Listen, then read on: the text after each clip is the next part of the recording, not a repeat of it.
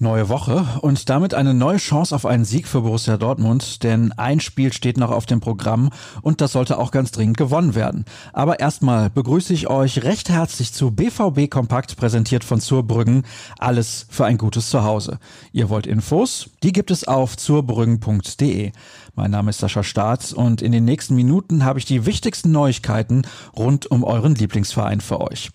Den Artikel von Dirk Krampe hatte ich ja gestern bereits empfohlen, möchte aber trotzdem nochmal darauf aufmerksam machen.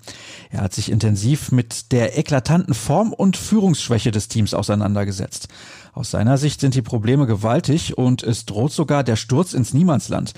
Kein Wunder, dass Mats Hummels vor seinem TV-Interview am Freitag seine Wut an der Werbetafel ausließ.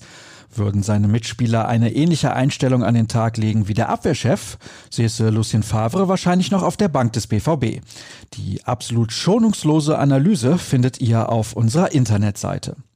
36 Jahre alt, geboren in Wanne-Eickel und bereits seit 2013 als Juniorentrainer im Verein tätig.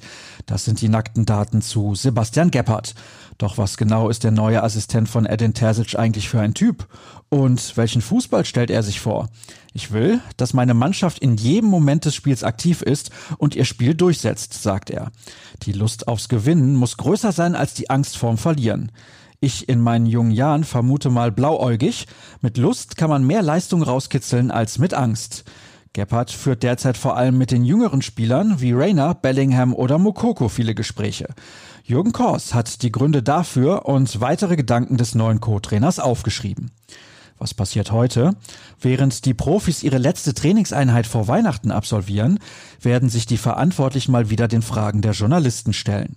Um 12.45 Uhr sitzen dann Trainer Edin Terzic und Sportdirektor Michael Zorg auf dem Podium des Medienzentrums im Stadion. Wer die Pressekonferenz gerne live verfolgen möchte, der kann das unter anderem auf dem YouTube-Kanal des Vereins tun. Eine andere Alternative ist Facebook. Die wichtigsten Aussagen des Duos könnt ihr ansonsten in unserem Ticker nachlesen. Am Abend reist die Mannschaft dann mit dem Bus nach Braunschweig, wo morgen die Partie der zweiten Runde des DFB-Pokals bei der gastgebenden Eintracht ansteht. Wir gehen redaktionell mit einem Text von Tobias Jören ins Rennen. Der hat sich einem durchaus spannenden Thema gewidmet, den Disziplinlosigkeiten einiger Akteure. Aber dabei geht es nicht um fragwürdiges Verhalten abseits des Platzes, sondern auf dem Rasen. Die mangelnde Aufmerksamkeit des ein oder anderen Spielers sorgte zuletzt für einige unnötige Gegentore, vor allem nach Eckbällen. In Berlin verlor man dadurch gegen Union, zu Hause deswegen gegen Kellerkind Köln.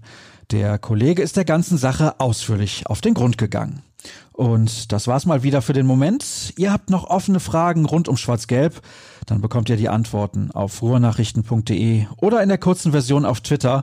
Folgt einfach rnbvb und ich freue mich auch über ein paar neue Borussen unter meinen Followern. Mein Handle lautet Start. Euch einen möglichst ruhigen Start in die neue Woche und wie immer bis morgen früh. Macht's gut.